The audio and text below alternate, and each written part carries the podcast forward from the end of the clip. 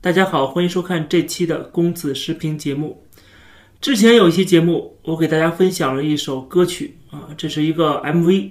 是马来西亚的啊黄明志和陈芳宇他们创作的一首叫做《玻璃心》的歌曲。这首歌在 YouTube 上面上传了只有两天的时间，点击量已经超过了三百六十万了。那么这首歌由于讽刺了习近平，讽刺了中国这些爱国小粉红的玻璃心。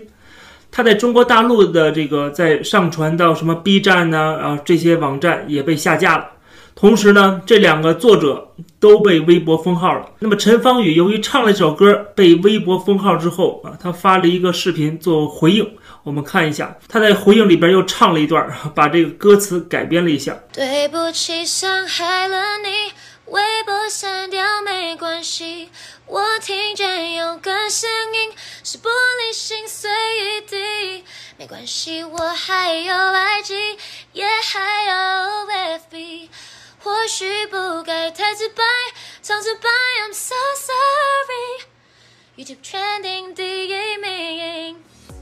对于爱国的小粉红来讲啊，你被中国大陆封杀了，好像你就是受到了多大的惩罚一样，好像你就走投无路了。这个世界上好像只有微博一样啊。其实除了微博以外，还有更广阔的天地，还有更广阔的世界。但是这些井底之蛙呢，它只是生活在井底，它把这个井给盖上了，不让你进来啊，他就觉得好像他占了多大的便宜似的啊，他好像伤害了你。但殊不知，我们不去这个井里边，不跟这些井底之蛙去为伍的话，我们照样生活的很好，我们可以活得更有尊严，有更大的自由。当然呢，也肯定会损失一些经济上的利益，但是我觉得这个是很值得的啊。一个损失点经济利益，但是换来的是你做人的尊严。很明显，不管是陈芳宇还是黄明志啊，他们都是不为五斗米折腰的人。即使这些港台艺人天天去舔供啊，天天去拍政府的马屁，他们仍然有可能会被认为是辱华啊。你不知道怎么回事儿，你就涉嫌辱华了啊，很可能会出现这样的一个状况。所以网上有人调侃嘛，就是辱华是早晚的事儿啊，你现在不辱，早晚也会辱啊。你不辱华，华自辱啊，没有办法，这个华是注定会被辱的。那还不如早一点去辱华啊，去反共，占领这个道德的制高点。你舔了半天共产党，最后很可能还是会被踢出中国，啊，狼狈不堪的。不管是微博封号啊，还是什么公众号啊，这个微信被封啊，啊，然后敏感词过滤啊，这个在中国是稀松平常的啊，已经是正常状态了。因为中国根本不是一个尊重言论自由的。是一个不民主的国家，对吧？不管习近平怎么吹啊，中国是多么民主，但是“民主”这个词都成为敏感词的时候，这个国家怎么着也谈不上是民主国家。最近我们看到，即使在香港，现在也在步中国大陆的后尘。最近台湾在香港的诚品书店就下架了一本书，叫做《八国联军乃正义之师》。我看到这个书名，简直就笑出声来了，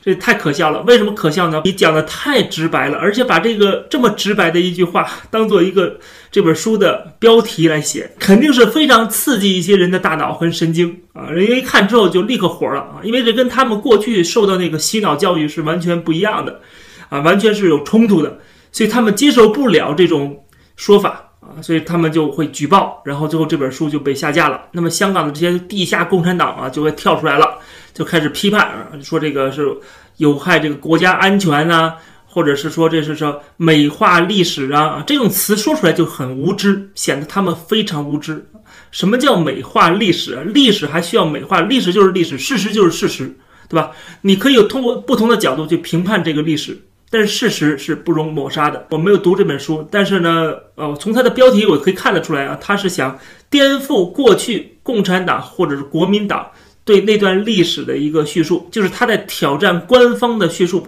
想还原一个真实的历史事件。但是这个标题有点太刺激人了，所以说，呃，如果他写到说。呃，还原历史真相，或者是说，呃，八国联军的这个真相，如果是这样的标题的话，它很可能还真的不会被禁，因为那些五毛小粉红，他们真的是不学无术的，他们不会去买这本书，不会去一页一页的翻啊去学习，因为他们学的这些呃文史哲的知识，基本上的天花板就是中国那些啊教科书啊，就是官方的。洗脑教科书，所以他们基本对某些事情都有一个非常模糊的印象。你真的问他发生了什么，他们还真的不知道啊。他们只知道啊，这个八国联军侵华，他们很可恶，犯下了滔天的罪行啊，怎怎么样？但是他们不知道整个的前因后果，不知道八国联军当时做了什么啊，当时为什么，当时国际环境是什么，大清帝国到底做了什么，国际的秩序是什么样子的等等等等，他们都不知道。这么多的国家，这个国际社会可以说代表当时的先进的文明，这些国家他们啊对这件事情怎么评判的，这些东西。都不会让中国人学到、知道啊，都会完全的屏蔽掉啊，就是给你灌输一个外国很坏啊，我们要发愤图强，我们要打倒对方啊，就这种狭隘的民族主义的教育，给你各种灌输一种仇恨的心理，然后再给你打鸡血，基本上就是这样的一个步骤，然后最后再绕一个弯子，告诉你今天我们是盛世了啊，要感谢共产党，让我们中国人站起来了。总之这一套叙事啊是非常片面、非常狭隘。非常的这个偏激的一个这个叙事，但是它符合共产党的政治利益啊，符合他今天的政权的这个利益，所以他就会这样的给大家洗脑。而你说出任何的其他的反对的意见，或者是其他方面，或者是其他角度的不同的看法，他都要赶紧屏蔽掉，不让大家知道。这就为什么这本书即使在香港，它大陆肯定是禁书，不用说啊，根本就出版不了，根本不能上线的。但是在香港，由于过去一直是言论自由的社会嘛，所以说这种书都可以出来啊，各种各样的讲什么政治八卦的呀，或者是一些这个反动书籍啊，都可以在香港出版啊。现在不行了，看到没有？但是我在成品网站上去搜，就是在台湾的成品还是能搜到的。这本书还是继续在售的啊。我们看这本书的一个介绍，他说：想象一下，如果你生活在一九零零年的北京，你会遇到腐败的朝廷、沉重的赋税、残暴的义和拳。最后是八国联军救了你。其实中国没有正式对列强宣战，列强也没有对中国宣战。其实八国联军是一场救援行动，而不是侵略行为。其实当时的中国百姓大多感谢八国联军的占领行动。其实辛丑条约不是战争的合约，而是赔偿的合约。其实八国联军间接导致了共和中国的最终诞生。在教科书里，八国联军历来被描述为西方列强。欺凌、清末、软弱中国的一项具体事政，然而事实上却是一支因为人道危机而不得不兴的仁义之师。八国联军攻占天津、北京，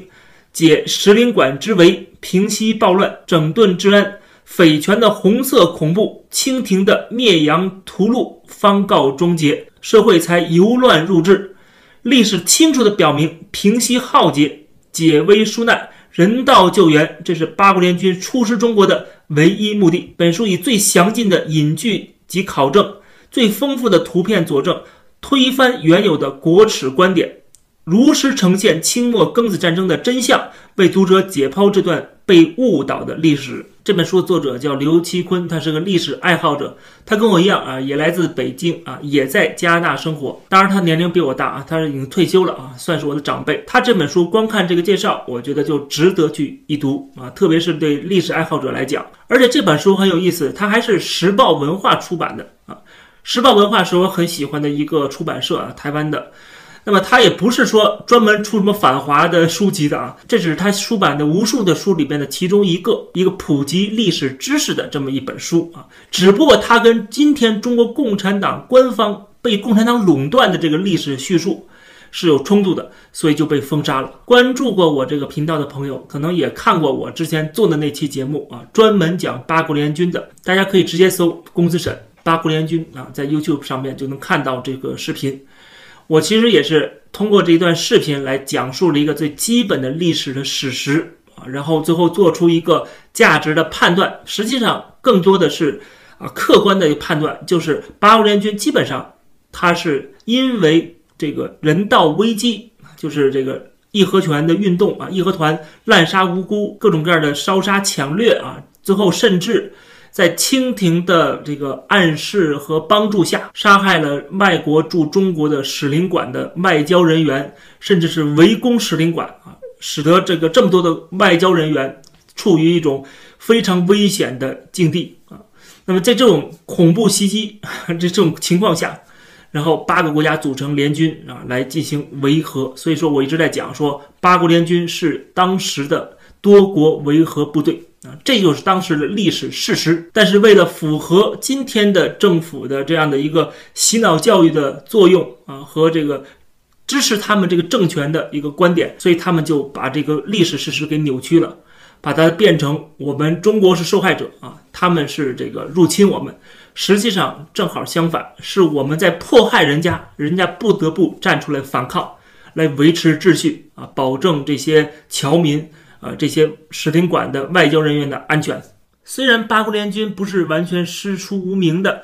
当然了，他们的军纪问题这里边日本做的是最好的，但是其他的国家，他们确实对当时的北京市民有烧杀抢掠的行为。啊，当然这个行为更多的是军纪问题，这并不是他们出兵的目的，但是有这样的瑕疵啊，你说他是不是正义之师呢？这个确实啊有点奇异。总的来讲，他们确实有正义的一面。他们维持秩序的结果，也是平息了暴乱，让社会恢复了一定的秩序。你可以说他们是正义之师啊。但是如果说完全的洁白无瑕的、彻底洗白啊，那也倒不必。据我们祖上讲，当时八国联军也到我们家抢过东西。但是你说他们是军纪的问题，就像今天的北约，或者是多国维和部队。或者美军在阿富汗也好，或者在什么地方打击恐怖主义，比起他们打击的，不管是义和团运动啊，还有什么恐怖分子啊，那么不管从性质上还是规模上面，那完全是不可比的。总之，关于这段历史，我就不多讲了。大家如果感兴趣，可以看这本书，也可以看我之前的节目。那么我就觉得说，在中国生活的人啊，不管是在中国大陆还是在香港啊，他们也都挺可怜的啊。这些小粉红们。他们从小被灌输这样的思想，最后导致他们没有批判的思维能力啊，没有独立的思考能力。然后他们看到什么，过去的那些洗脑教育啊，给他们灌输的思想啊，就立刻蹦出来了，立刻就是占领他们的大脑了。你想要重新给他们培养这样思考能力是很困难的，因为这几十年的一个积累，从小的教育他已经根深蒂固了，形成一个思考模式了。这个时候你想推翻已经很难了，你推翻他或者是质疑他，就等于是在颠覆他整个的人生价值观啊，他接受不了，所以说就觉得啊，你们都是不怀好意的啊，你是坏的啊，你是要害他的，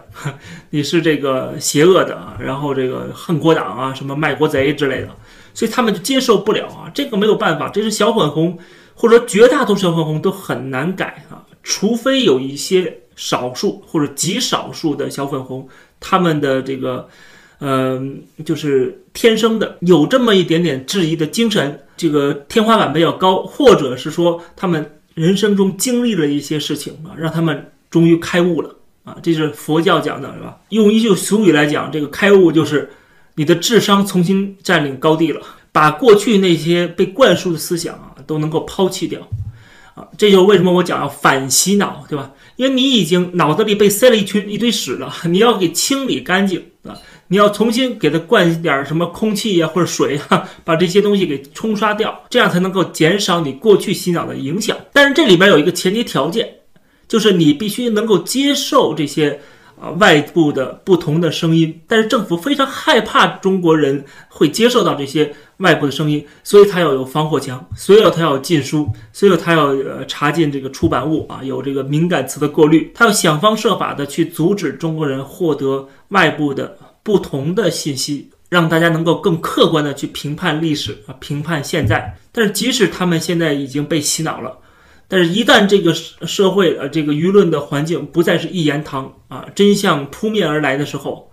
那么之前的一个共产党官方的叙事就会立刻破产，因为它第一不符合历史事实啊，第二就是它逻辑上无法自洽。我看到中国墙内的有一个百度的贴吧啊，这叫做“公子审贴吧”，这个可能是别人创建的一个啊，当时我还没有做节目的时候就有了。后来不知道为什么就变成了骂我的一个呃基地，就是各种各样的小粉红五毛都在上面骂我。但是我看到最近这个贴吧被封了啊，虽然还能够看到，但你点进去啊，所有的页面都消失了。我看到之后就觉得这些小粉红真的很可怜啊，他们连骂我们所谓的这些恨国党、汉奸走狗啊，他们骂我的权利都没有啊，他们连骂我的自由都没有。你说他们活在墙内，是不是非常的可悲呢？这期的节目就跟大家先聊到这儿。感谢大家收看，欢迎点击订阅这个频道，我们下期节目再见。